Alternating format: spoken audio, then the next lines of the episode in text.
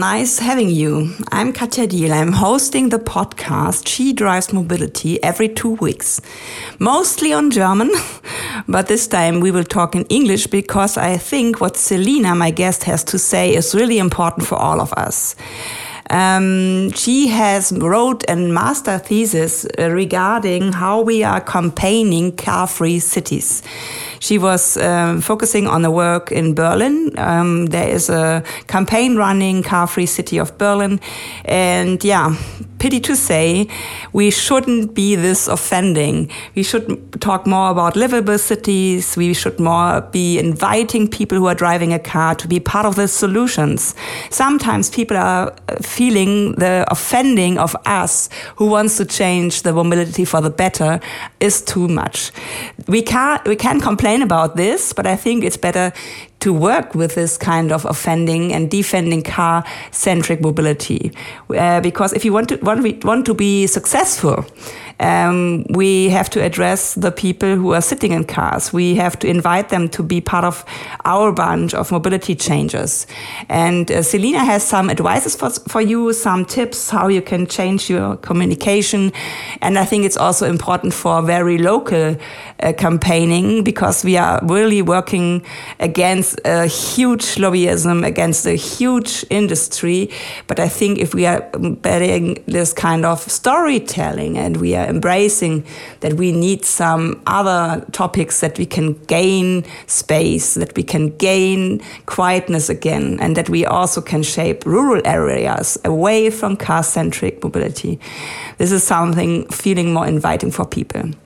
Um, I hope you like this kind of approach. I hope you like this kind of episode of She Drives Mobility.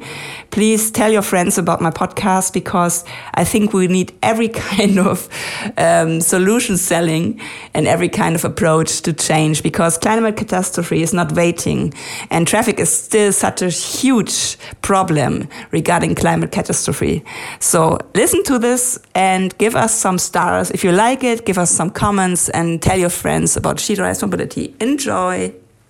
Yeah, happy welcome, She Drives Mobility. This one is uh, a, a, a, session in English, and I'm having it with Celina. Would you introduce yourself, please? Yeah, my uh, name is Celina, and uh, yeah, the reason for us uh, talking today is that I wrote my, uh, or I studied uh, sustainable mobilities at the university in Geislingen and I wrote my master thesis about the connection between public acceptability and uh, communication. And that's the topic for today. yeah, so nice having you because uh, I think a huge amount of, of changing mobility for the better is communication. It is not about uh, technique. It's not about hyperloop and I don't know autonomous driving.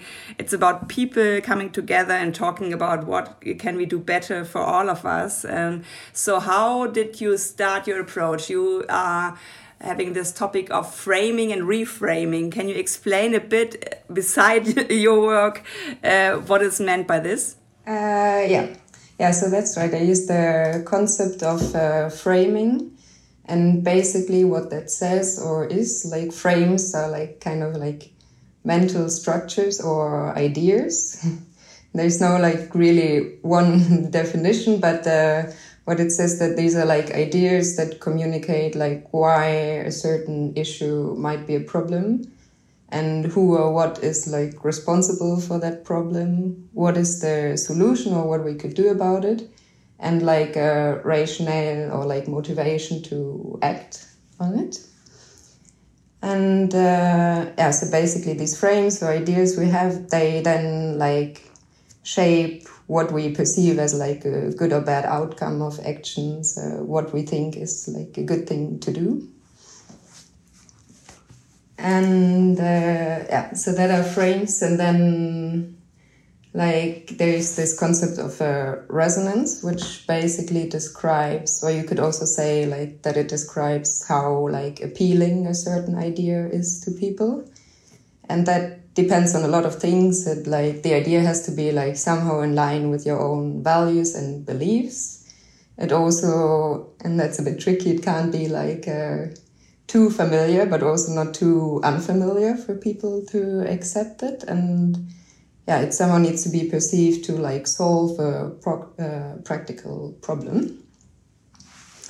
And then there's lastly this idea of uh, reframing that mainly comes from uh, George Lakoff, and he wrote a book about, uh, or it's called "Don't Think of an Elephant," and um, that basically says that reframing is about like changing the ideas people have. And but that there's often like two common misunderstandings. The one is that you can just come up with a clever slogan.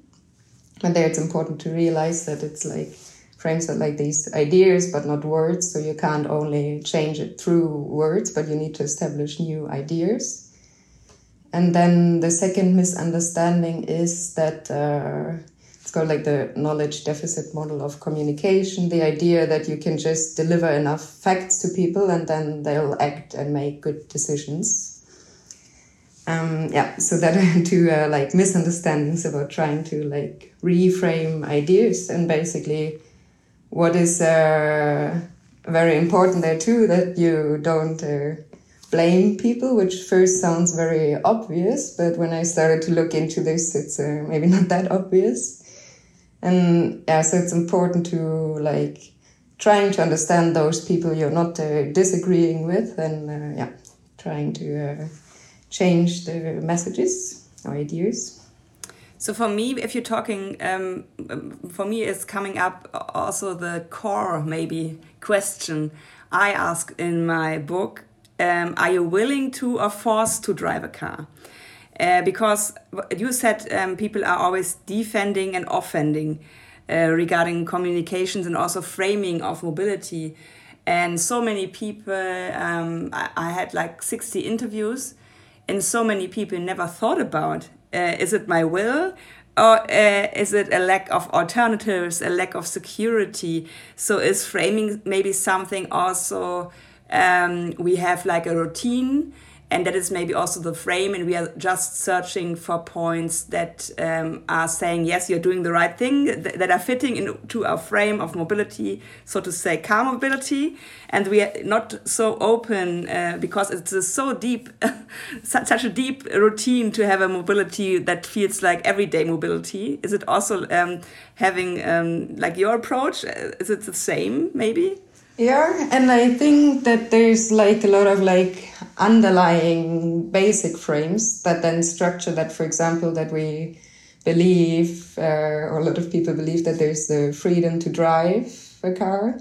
And that then structures everything what we like believe are suitable uh, solutions but it is some, something uh, I, as I started like 20 years ago, there was this huge, uh, like today, I think it's 50 years old. Um, Club of Rome said we can't do this anymore. Fossil based um, expansion is not the right way. Um, and we have all these facts and i was starting like 20 years ago okay the hardest part would be um, agroeconomy, it would be industry uh, to cut down and to decarbonize it. And they are now like 40% less. And in mobility this year, we are also upon the 90s. So we are, we are having this kind of nothing is changing and, and that shows how deep this routine is also, I think.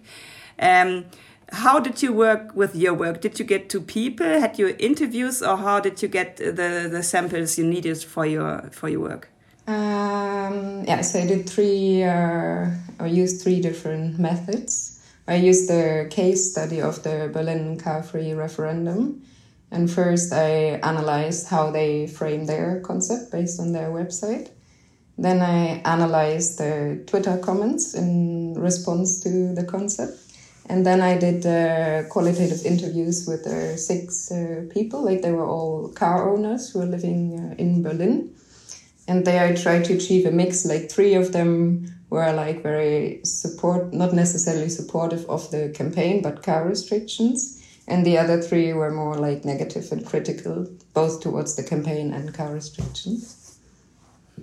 And um, I think what you pointed out before is this kind of we have a problem, we have to address the problem, but we have to also enable people to be part of the solution, so to say. Because the statistic of Germany are saying a German car is driven by one person uh, 45 minutes a day. So there is this reality of so many cars who could be left behind ad hoc.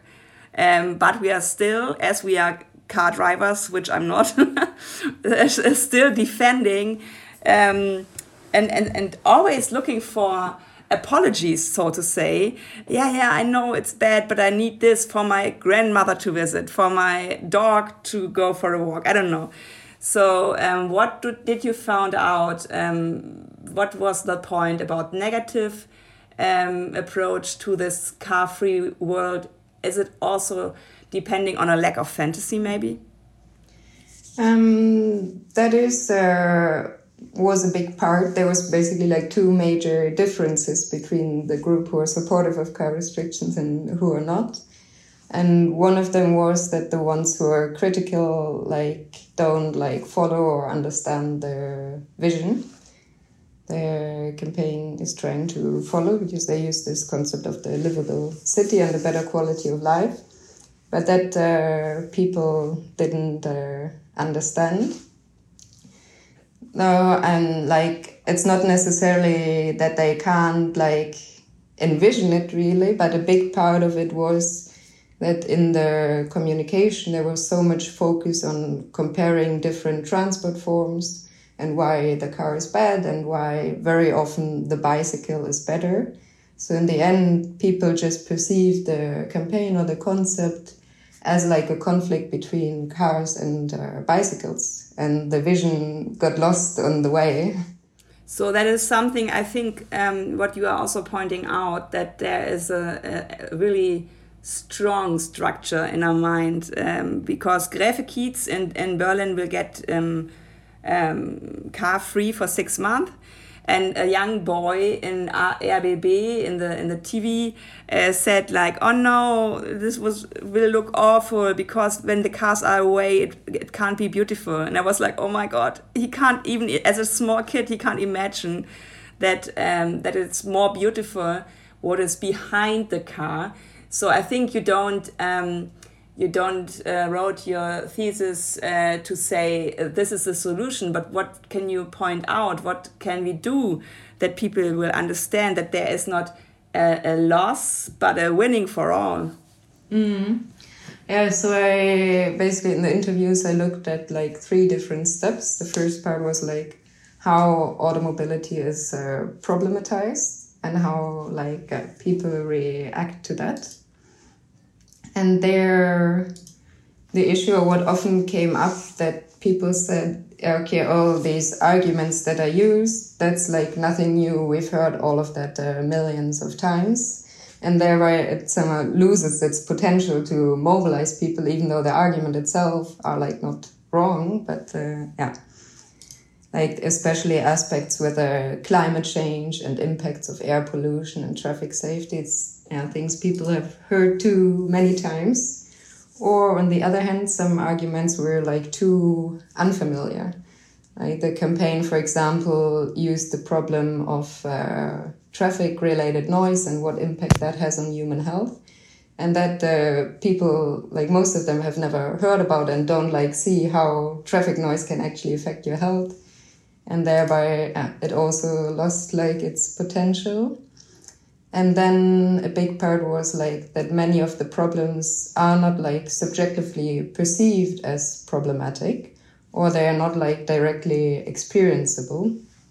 Like um, people said, for example, like who lived in one area that is of Berlin that is maybe not as affected by car traffic as other areas, and they said, well, where I look, uh, where I live, it's actually like nice. I can sleep at night with the window open. There's no traffic noise in my road. So they're like, for them, it wasn't actually such a problem. So that I think is important to realize that in a city, not everyone will be equally affected by the negative impacts.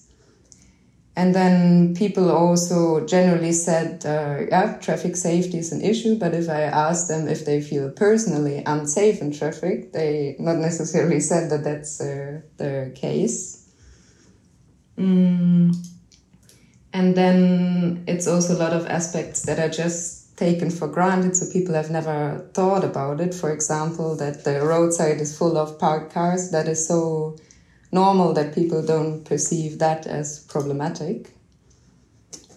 And then it's the thing that a lot of the arguments are like facts and it's based on like rational decision making. But uh, yeah, that people uh, don't make decisions on that. One of the persons I made interviews with uh, was a psychologist. And he focused on that a lot and said, yeah, of course, rationally speaking, based on this, no one of us should drive a car, but that's unfortunately not how human beings make their choices in their everyday life. But it's much more based on habits. And um, then, yeah, as you said, it's not that I like developed like solutions or like a blueprint how to change this, but I developed like one alternative message, what you could focus on. There, I focused much more on like the impacts of uh, traffic jams, that people have to spend a lot of time waiting on traffic. And um, there it, uh, and also ask people like, okay, how is it actually for you driving a car in the city? And there, like, a lot came up that no one is actually like enjoying driving a car in the city. So that's actually you like a huge point what everyone can agree on and what you could uh, start with. And also then, yeah, if you focus on the traffic jams and the time people uh, lose the traffic jams and searching for parking spaces, that's much more like personally relevant for car drivers. So it can like lead more to that people start to critically reflect the situation instead of like trying to feel blamed or attacked by all these reasons why cars and therefore themselves as car drivers are like doing a bad thing. But did you see um, maybe um, people in between, so that there are deniers and that they are fans of car-free cities, and some people are yet undecided?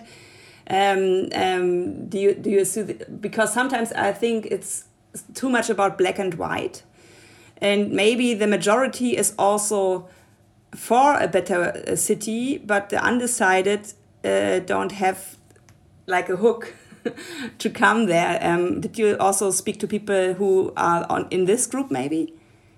I think uh, very much like even the three who were like uh, critical towards the campaign, they weren't like necessarily critical towards the ideas. One person even said like he wished he could be convinced by the campaign, but he's unfortunately not.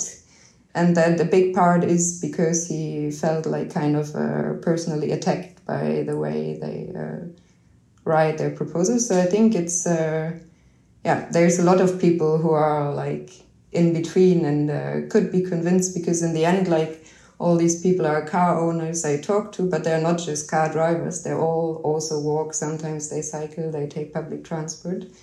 So uh, yeah, I think there's a lot of people in between. yeah, but I think it's it's also a bit unfair um, that car people, so to say, always need this kind of um, being pampered. Uh, I, I understand you have to change, and uh, people without even having a driver's license or a car are always affected since ages. So, did you also point this out that? That um, the the actual mobility system is something in disbalance? Um, no, I didn't point that out in these uh, interviews because there was much more the focus trying like yeah to understand them and see and did, did they give like tips? Because sometimes it's also easy to complain, but the people in between or also the people who uh, felt offended, did they have um, an approach what would be better, what would work out for them? Yeah, they came up with a lot of uh, potential solutions. And that was also part of the problem, like the interplay between like these problematizations and the solution of like suggesting a like drastic reduction of private cars is not necessarily seen as like effective for like all the problems they uh, mention.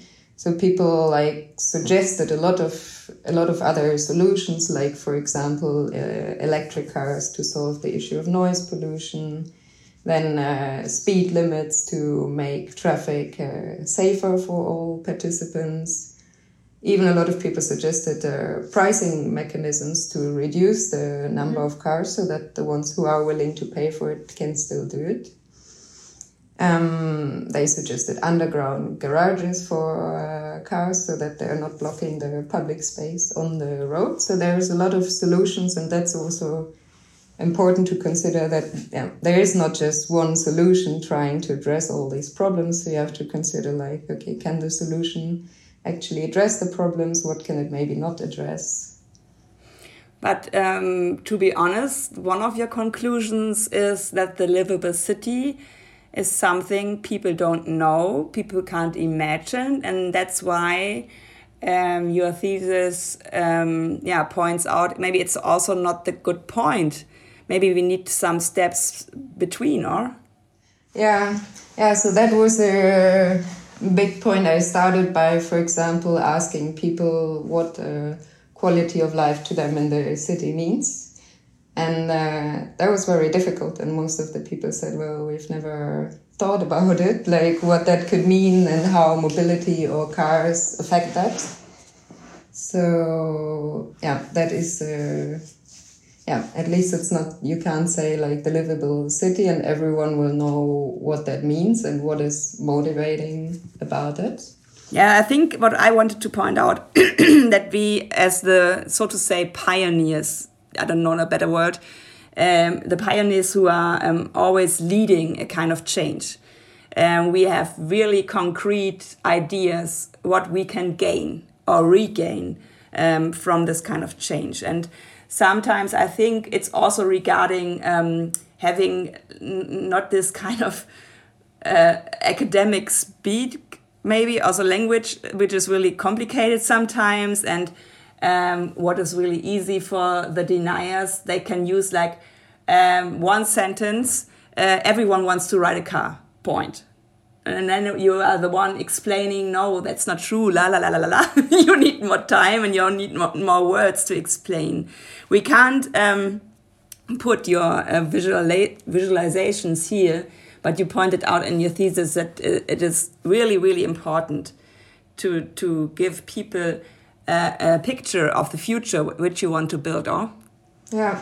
Yeah, that was a very big part. I used, for example, in my like developed uh, framed messages, I used uh, like real photographs of places in the city instead of what the campaign, for example, does. They use a lot of like illustrations, and I try to use uh, real pictures. And there, people often said that it conveys like much more closeness, and they can easier like identify uh, with what you see and it seems more like realistic if you see like a picture where like for example kids are playing on the road then it seems uh, much more realistic to people than if you see like a futuristic uh, illustration there. One person said for example that a lot of these illustrations seems like it's like advertisement posters for a situation in 2050 so it doesn't seem like that's something like we can actually do now. So uh, yeah, that showed like a, or came out as a very important point to use uh, pictures and photographs of like real people and real situations. But at the in the moment we have a real conflict in the streets because we have uh, less space for too many people who want to ride a bicycle, a car, go by foot, or in a bus. So there is a conflict right now, and what is in media is always the conflict cars against bicyclists. And so, how can we? Did you did you see some points that how can we build a better team for change? That we are not, um, yeah, making even more conflicts um, throughout a line of of change, but even come better as, as as a group of people who wants to have a livable city. Did you see anything? How we what can be the solution for this conflict? I think one part can for sure be to focus less on the different transport forms and trying to compare them because as you say if there's like an underlying conflict and then you start a lot of comparisons for them. It just brings up that conflict even more. So i think it's better to focus uh, more on the vision and what you try to achieve than on the means of transport. And that uh, if you focus on the vision there, like the transport forms itself don't need to be on the focus. Like you can focus on if you want to, for example, achieve that people can reach all the goods they need during their everyday life in their surroundings can focus on like green spaces where people can relax or whatever but it doesn't have to be like uh, so much focus on comparisons and uh, yeah, depicting the car in like a negative uh, light. So, what is your conclusion of your work? What did you uh, point out at the end? Um, having all these interviews, having all this uh, uh, research, what what is your conclusion? Um, I think the main points are that uh, you should try to use like problematizations that can be like tangible and that are subjectively perceived as problematic and also that it's maybe better to focus on like structural problems than blaming individual uh, behavior and uh, the fact that you should acknowledge that not everyone is equally affected in the city by the negative impacts. Um, also to like start working on reframing like persistent ideas that stand in the way of car restrictions is what uh, what I haven't mentioned what was a big result of the Twitter comments that there was like these four main ideas that people have like for example that cars are an integral part of like cities and they're associated with modernity that there's like the freedom to drive a car, that the economy depends on car related incomes, and that car restrictions are an idea of the Green Party. And as long as people like believe in one of these ideas, then it's very like highly unlikely that they'll support car restrictions. So it's important to like try to work on like how to uh, reframe these ideas because everyone basically knows they are gonna come up but they're like I don't feel like there's a good way yet how to deal with these. So that's uh, important. And then really the part like that facts and figures alone will not uh, motivate people and that you need to find it's not that facts are bad but you need to find other other ways too how to convey the message and that the vision is a very uh, very important point but especially the vision of the livable city that it's not yet established. And as you say like right now we still need a lot of words and long sentences to try to explain it because it is not yet an established idea. And that uh, takes time to develop. And are you having hope because uh, maybe we can end up with hope and optimism. Um, um, where do you what or did, uh, even other way around did you uh, found like campaigns that worked better? Or did you have um, yeah um, maybe cities we should have an eye on? Or how, how can we get over this? That, that maybe we sometimes we are too complicated too rational. What can we do yeah, I I do have hope because I think once we like start thinking a bit more about the communication part, that it can change quite a lot. Because so far it's often like mobility is very focused on like solutions and trying to find the best solution, but not so much about how we can like best communicate it. So I think that can. Uh, yeah, make an impact once uh, people are a bit more aware of that and trying to think about different ways how uh, for example, car restrictions could be communicated. Mm, so far, I haven't found like a very like examples uh, who like who I think are, are doing the communication part uh, very well. I think like one thing that maybe got established more or less that you shouldn't call uh, campaigns car free so I think that's uh, yeah more or less. And there's a lot of examples who call it like uh, I don't know how it's called in English, but for example, the Flaniermeile or like projects that are called like more space for everyone. So I think that's uh, mm -hmm. something that uh, yeah got more or less established. But uh, yeah, otherwise I don't have so many uh, positive examples.